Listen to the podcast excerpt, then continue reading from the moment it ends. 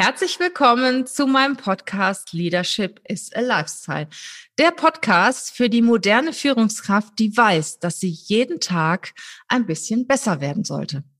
Mein Name ist Regina Volz. Ich bin seit 20 Jahren im Bereich Personal unterwegs und heute habe ich einen Gast in unserem Podcast, der sehr, sehr spannend ist und viel zu erzählen hat zum Thema Führung. Sie ist seit rund 20 Jahren Sparingspartnerin, Mentorin und Executive Coach für erfolgreiche C-Levels. Und die, die es einmal werden möchten. Die Diplom-Biologin und Inhaberin des Galileo-Instituts für Human Excellence blickt selbst auf langjährige Führungserfahrung zurück und war unter anderem als Mitglied der Geschäftsleitung verantwortlich für mehr als 1000 Mitarbeiter. Ja, ich denke, da weißt du schon, was du tust. Sie ist Autorin mehrerer Bücher, hat den Leistungsträgerblog und den C-Level-Podcast Leben an der Spitze ins Leben gerufen. Ein aktuelles Buch hat sie auch geschrieben, Herausforderungen im Führungsalltag, die 24 Führungsthemen für den Weg ins Top-Management. Das klingt alles so wahnsinnig spannend. Deshalb freue ich mich sehr, dass du heute hier bist, liebe Gudrun Happig. Hey, ho, willkommen zur Show. Leadership is a Lifestyle direkt in dein Ohr. Ganz egal, wo du grad bist, ganz egal, was du grad machst. Das ist alles, was du wissen musst, zusammengefasst. Willst nach oben oder dass alles so bleibt. Du willst ein bisschen glücklicher oder erfolgreicher sein. Du willst, dass du Ziele erreichst. Dann nimm dir doch die nächsten Minuten für dich Zeit. Denn das ist, was Leadership is a Lifestyle heißt. Regina, als du das gerade so erzählt hast, da bin ich ja ganz rot geworden. Äh, ganz vielen lieben Dank für ein weiteres Mal in deinem wunder, wunder, wunderbaren Podcast. Schön, dass du da bist. Und ja, wir haben ja einen Führungspodcast. Und ich sag mal, ich habe das ja auch schon bei den vergangenen Podcasts erwähnt, wo du Gast dabei warst und die immer einen sehr, sehr hohen Anklang auch bei meinen Hörern gefunden haben, dass du für mich eine der Top-Führungsexperten schlechthin bist. Und egal, was ich dich frage, äh, du hast für mich eine immer richtig, richtig gute Antwort parat. Auch wenn ich selbst mein Thema habe, man kann ja schlecht sein eigener Coach sein. Und ich finde auch ganz persönlich deinen Podcast richtig gut, wo du auch wirklich über Themen sprichst, äh, Alltagsthemen, wo auch die ganzen Coaches mit zu dir kommen, also wirklich Themen, die jeden betreffen. Und du hast dann immer so coole Ideen. Also äh, ich bewundere dich da wirklich für und ich empfehle jeden auch deinen Podcast zu hören. Ja, wir haben heute in Anlehnung an dein Buch, wir haben auch ein YouTube-Video dabei, da könnt ihr uns beide sehen. Und ich habe auch das Buch, das aktuelle Buch, Buch, falsch rum, von äh, Gudrun mitgebracht. Ähm, ja, und ich fand den Titel schon so spannend. Herausforderungen für den Führungsalltag, 24 Führungsthemen für den Weg ins Top-Management. Da sage ich, welche Führungskraft interessiert sich da jetzt nicht für? Und wir haben aus diesem Buch mal ein Thema rausgenommen, das mich auch persönlich sehr interessiert. Und zwar das Thema, wie findest du deinen eigenen Führungsstil? Jetzt habe ich so viel geredet, liebe Gudrun. Äh, ich übergebe mal gerne das Wort an dich. Erzähl noch ein paar Worte, die ich vielleicht noch nicht erwähnt habe und sag uns, wie, ja, wie lernst du deinen eigenen Führungsstil? Wie das so ist mit dem Führungsstil. Das ist echt gar nicht einfach. Ähm, also danke erstmal für diese, diese lange Einleitung. Ich musste gerade so schmunzeln, als du sagtest, ja, ich kann dich eigentlich alles fragen, egal welches Thema du hast, immer eine Antwort oder auch ein Beispiel. Und mir ist mal von einem Journalisten von der, vom Handelsblatt ähm, gesagt worden, als ähm, ja, Frau Happig, Sie sind ja die Praxistante. Ne? Es gibt ja viele Experten, aber egal mit welchem Thema ich Sie kontaktiere, Sie greifen immer in die Praxis Kiste, ja. die Theorie. Und ich glaube manchmal schon, ja, das macht mir total Spaß, aber das ist auch so ein bisschen das, was mich auszeichnet. Und, ähm, und jetzt die Frage mit dem Führungsstil, die wird meiner Ansicht nach wird die unterschätzt. Also zumindest bei mir ist es so, dass ganz die meisten Klienten kommen mit der Frage, ja, ich möchte schon erfolgreich sein, aber ich möchte mich nicht verbiegen. Das ist so die mhm. Idee. Aber in, im normalen Alltag erleben sie das häufig so, dass sie glauben, ein anderer werden zu müssen oder sich verbiegen zu müssen, um überhaupt erfolgreich zu sein. Und schon sind wir im fetten Dilemma. Ne? Jetzt nehmen wir mal an, äh, also ich habe hier wieder ein Beispiel. Eine Klientin von mir ist über Jahre hinweg eigentlich immer mit ihrem Chef, hat sie die Unternehmen gewechselt. Und das hat immer super gut geklappt und sie hat ihren Chef immer bewundert. Und dann sagte ich, was bewundern Sie denn an dem? Oh, der ist so kompetent, es war IT-Unternehmen, der ist fachlich so fit und der ist eine super Führungskraft. Ich kann das ja gar nicht. Da sagte ich, was können Sie nicht? Na, ich kann gar nicht führen und ich bin eine ganz schlechte Führungskraft. Dann meinte ich, ja, warum? Ja, ich bin fachlich nicht kompetent. Und ich kann, ich müsste genauso führen wie er, um ein ähnliches Image zu haben. Ich denke, Regina, wenn du mir zuhörst, dann gehen dir auch so mehrere deiner Klienten ja, durch ja. Den Dialog hast du schon mal gehört. Und dann habe ich so gefragt, okay, wenn Sie könnten, wie Sie wollten, wie würden Sie denn am liebsten führen? Also Sie. Gute Frage. Dann sie, hat sie erstmal, ihr ist erstmal nichts eingefallen. Und dann habe ich die Frage nochmal wiederholt, wenn es nach Ihnen ginge, wie würden Sie am liebsten führen? Sagt sie, naja, ganz ehrlich, ich, ich definiere mich als Führungskraft gar nicht über Fachwissen. Ich würde es viel eher, und ich glaube, dass meine Mitarbeiter viel, viel kompetenter sind im Fachlich als ich. Wenn ich die Wahl hätte, würde ich am allerliebsten die Intelligenz meiner Mitarbeiter moderieren und die Fragen zusammenführen. Also eher, ich sehe mich wie so ein Moderator oder wie in so einem Orchester.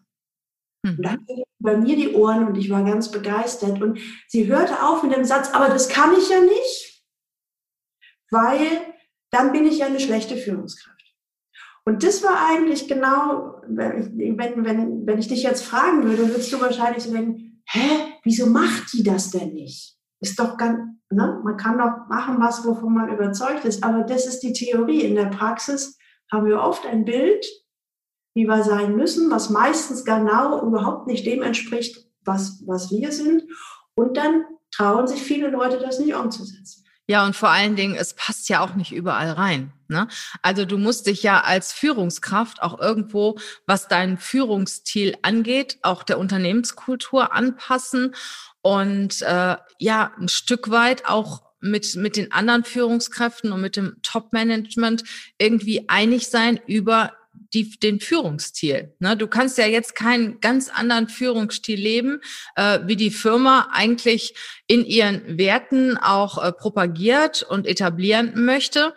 Ähm, deswegen denke ich schon, das ist nicht immer so einfach. Also äh, wenn es natürlich passt, wenn alle die gleiche Meinung haben und alle den, den gleichen Führungsanspruch haben, äh, dann ist es super. Ne? Aber ich sag mal, jetzt stell dir mal vor, da kommt ein Patriarch, in ein Start-up-Unternehmen? Ja, was passiert da? Es ist erstmal, ja, da, was passiert da, ist eine gute Frage. Ich glaube, der äh, läuft vor die Wand oder alle Mitarbeiter fliehen und er stellt dann irgendwann mal Mitarbeiter ein, die, die er auch gewohnt ist und die mit ihm umgehen können. Also ich sag mal, irgendwas passt sich dann an. Genau, aber da sind wir genau beim ganz wesentlichen Punkt. Ich greife nochmal, äh, gehe nochmal zu dem Beispiel von der Klientin zurück, wo du sagtest, na ja, eigentlich ist es offensichtlich, dann setz es doch um. Und du ja meintest, das geht aber auch nur, wenn es die Unternehmenskultur zulässt.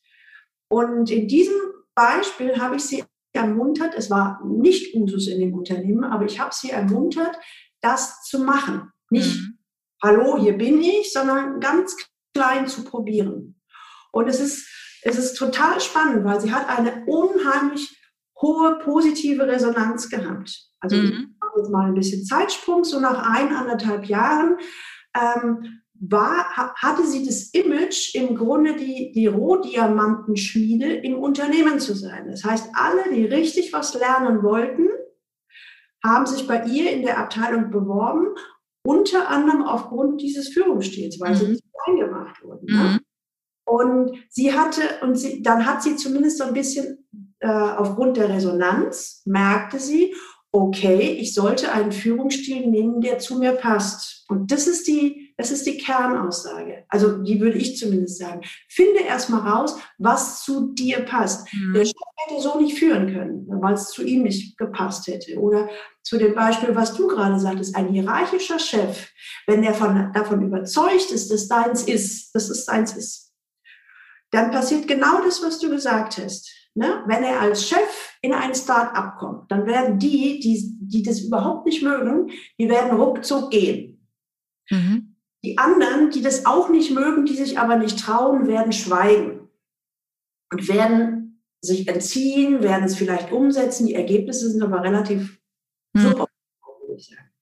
Und wenn vielleicht, wenn der, wenn der hierarchische Chef sich einen, einen, einen guten Begleiter sucht und der ihm sagt, hör mal zu, äh, dein Führungsstil passt hier nicht ganz hin, dann kann es sein, dass der sich den auch mal überlegt und vielleicht anders führt.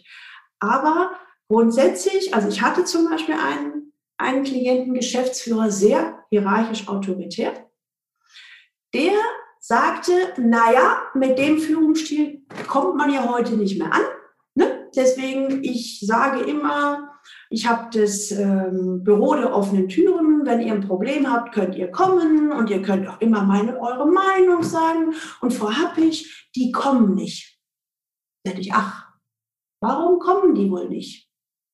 So, dann haben wir ein bisschen gesprochen, dann stellte sich raus, dass die sich auch nicht getraut haben, weil die genau wussten, eine offene Meinung war nicht gefragt. Lange Rede, kurzer Sinn, der war ambivalent. Der hat gesagt, ich muss modern führen, also kooperativ. Ich probiere das auch, aber ich habe keine Glaubwürdigkeit und meine Mitarbeiter reagieren darauf nicht. Und dem habe ich empfohlen, führen Sie das so, wie Sie, von dem Sie überzeugt sind. Sie machen klare Ansagen. Mhm. Sagen, was Sie erwarten. Also Sie sind hierarchisch autoritär. Hat er erst gesagt, ja, das kann ich doch nicht machen. Der, der entscheidend ist, wenn Sie klar sind, na, und so war es in dem Fall auch. Da war eine ganze Menge Mitarbeiter dabei, die total erleichtert waren, weil er endlich so geführt hat, wie sie als Typ ihn auch gesehen hatten und die fanden das gut. Mhm. Es sind nur zwei gegangen, ne, die das. Okay aber das zeigt auch, du ziehst ja, was du vorhin so sagtest, im Laufe der Zeit ziehst, ziehst du ja die zu, die, wenn du stimmig bist, ne, ziehst du ja die zu dir passenden Mitarbeiter an, auch mit deinen Führungsstilen. Und ich glaube, das Entscheidende ist, nicht auf einer modernen Welle mitzureiten, sondern das herauszufinden, was für dich stimmig ist, weil die Mitarbeiter brauchen dich als Chef, um eine Orientierung zu haben. Mhm. Wenn du aber sagst, ich bin tolerant, aber ein Mitarbeiter spürt das nicht, dann kann ein Mitarbeiter sich nicht orientieren. Mhm. Ist natürlich auch so, wenn die Mitarbeiter einen ganz anderen Führungsstil gewohnt sind. Ne? Sagen wir mal, die hatten vorher ja eine laissez-faire-Führungskraft, eine sehr kollegiale Führungskraft und dann kommt der Patriarch plötzlich rein. Äh, ich glaube, es wird ein Thema sein. Oder wenn zum Beispiel deine Klientin ähm, ganz anders führt als ihr Chef und ihrem Chef passt das nicht. Ne? Also ähm, ich könnte mir schon vorstellen, dass es da trotzdem, ich meine, manchmal, manchmal ist es ja sehr überlappend, ne? Und es ist ja selten auch so, dass es ganz unterschiedlich ist. Aber ich sag mal, wenn ich jetzt in der Unternehmensleitung bin und will, dass mein Unternehmen modern, äh, agil geführt wird und dann kommt der Patriarch her und ich glaube, der hat es schwer der muss sich zumindest ein Stück weit anpassen. Und ich sehe auch so das Problem, dass dann auch so ein bisschen Neid entsteht. Die eine Abteilung hat jetzt mal so eine, so eine sehr offene, angenehme Führungskraft. Die andere Abteilung hat eine Führungskraft, ja, die ist schon eher so, äh, ja, sehr, sehr diszipliniert und auch, auch sehr, ich sag mal, patriarchisch angehaucht. Ich vergleiche das auch so ein bisschen wie in der Schule. Der eine Lehrer war total nett äh, der war so ein Kumpeltyp und der andere war ganz, ganz streng. Ne? Bei dem musstest du dich dreimal anstrengen, um da mal eine Zwei zu kriegen, während bei dem anderen, der hat Einsen und Zweien so verteilt.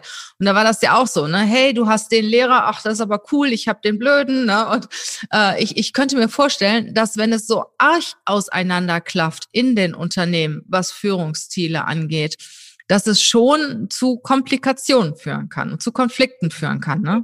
Das ist aber ein zweites Thema, wie gehe ich dann damit um? Ne? Ich möchte, ah, okay. sagtest, wenn, wenn es mein Unternehmen ist und ich möchte, dass die Kultur ist und Agilität und so weiter, Nummer eins, ich glaube, du holst dir keinen hierarchischen Typen rein. Zumindest mhm. bei Directs. Oder wenn, dann, dann, dann würdest du dir den eher als Wolfs im Schafspelz reinholen. Also was weiß ich, der tut erst total mhm. Kooperativ und so weiter und nachher entpuppt sich, oi, oi, oi, das passt ja gar nicht. Den würde ich, und wenn es dein Unternehmen ist, vermute ich mal, ich frage dich jetzt mal, wie lange würde sich so ein total hierarchisch führender bei dir halten? Den würde ich gar nicht einstellen. Und wenn, dann wäre er sehr schnell weg. Aber es gibt ja Unternehmen, die stellen aus Verzweiflung, weil sie gerade jemanden brauchen für ein gewisses Fachgebiet, auch mal jemand ein, der fachlich passt und achten nicht so auf die Persönlichkeit. Das gibt's ja leider immer noch, obwohl wir ja ständig darüber reden, dass wirklich die Persönlichkeit eines der wichtigsten Faktoren ist. Also ich würde A, so jemanden gar nicht einstellen und äh, ich gucke ja auch bei unseren Klienten auch immer drauf, dass es passt, auch wenn sie selber nicht drauf achten. Und ich rate sie, rate ihnen auch teilweise von dem einen oder anderen, von der einen oder anderen Führungskraft ab. Und ähm, es gibt jedoch genug Unternehmen, das sehe ich ja auch bei meinen Kunden, wo wir dann wirklich reingehen und sagen, Mensch, überlegen Sie sich das, ob derjenige wirklich passt. Wir haben dies oder jenes festgestellt und es könnte zu Konflikten kommen. Und äh, ich denke einfach, äh, ja, dass es dann kracht irgendwann mal und dann wird eine Entscheidung getroffen, ne, Gudrun? Ja, mehr oder weniger. Also ich meine, nicht umsonst gibt es eine Probezeit. Ne? Und zwar von beiden Seiten. Ne? Also grundsätzlich stehe ich auf dem Standpunkt, aber ich, ich glaube, das wirst du bestätigen, äh, der Auswahlprozess von sowohl vom Unternehmen als auch von der, von der Führungskraft dient dazu herauszufinden, ob es passt. Mhm. Viele, also zumindest mache ich noch die Erfahrung, dass ganz, ganz viele Suchende alles tun, um die Stelle zu kriegen. Mhm. Das heißt, wa warum? Also hast du, hast du die entscheidenden Dinge gefragt? Du solltest doch rausfinden, oder es wäre hilfreich, jetzt rauszufinden, was dich später erwartet. Mhm. Absolut. Zwei Stunden sein. Und Absolut. da stellen auch Fragen, was dich erwartet.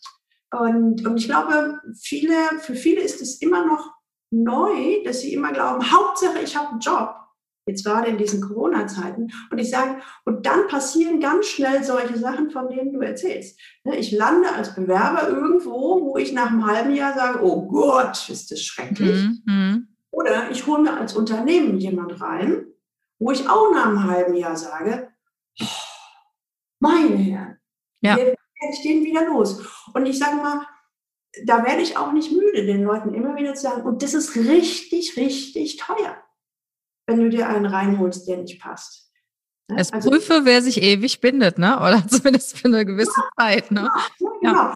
Und, ähm, und ich sag mal, und man darf, also ich bin nur dann richtig gut, wenn ich tatsächlich einen Führungsstil gefunden habe, der zu mir passt. Und da ist es auch egal, nennt er sich situativ oder kooperativ und transaktional oder autoritär oder kommt ja jedes Jahr, wird ja ein neuer äh, Führungsstil durchs, durchs Land getragen. Ähm, es muss zu der Person passen, ne? weil, um mich da nochmal zu, zu wiederholen, weil ich eine hohe Glaubwürdigkeit mhm. habe. Ja? Und die Leute, äh, Mitarbeiter, eigentlich auch Chefs, suchen in der Führungskraft eine Orientierung. Und ich glaube nicht, ich hast wahrscheinlich mitgekriegt, ich habe heute überhaupt nicht das Wort authentisch in den Mund genommen, weil ich damit immer so, so Schwierigkeiten habe. Ich sage eher, wenn ich eine Führungskraft bin, dann bin ich in einer Führungsrolle. Ja. Und, die, und das, es geht aber darum, das stimmig, stimmig mhm. zu mir zu machen. Und ich habe jetzt gerade wieder jemanden im, im, im Umfeld, der, der ist sowas von unkalkulierbar. Mhm.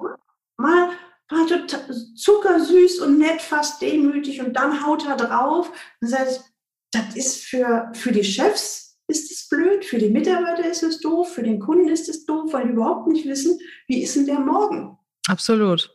Und da geht äh, die, mindestens die Leistung vom Umfeld extrem zurück. Wenn, wenn ich als Mitarbeiter nicht weiß, ich habe da was auf, also Orientierung ist das eine, was ich gesagt habe, und das andere ist irgendwie verlässlich. Mhm jetzt mal böse gesagt, ich könnte mir vorstellen, wenn ich eine, ähm, also ich habe eine Klientin, die ist äh, Vertriebsvorstellung, äh, versteht sich mit dem Vorstandsvorsitzenden grundsätzlich sehr, sehr gut, aber sie sagt, alle sechs Wochen kracht's.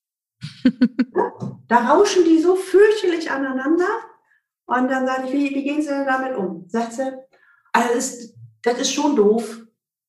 Aber ich habe mich da mittlerweile darauf eingestellt, alle sechs Wochen passiert dann kracht es einen halben Tag. Danach sprechen wir drüber und dann kommen wir wieder super miteinander klar. Und sie sagte, darauf kann ich mich einstellen und damit kann ich umgehen. Es ist für sie überhaupt kein Grund, das Unternehmen zu führen. Sehr schön.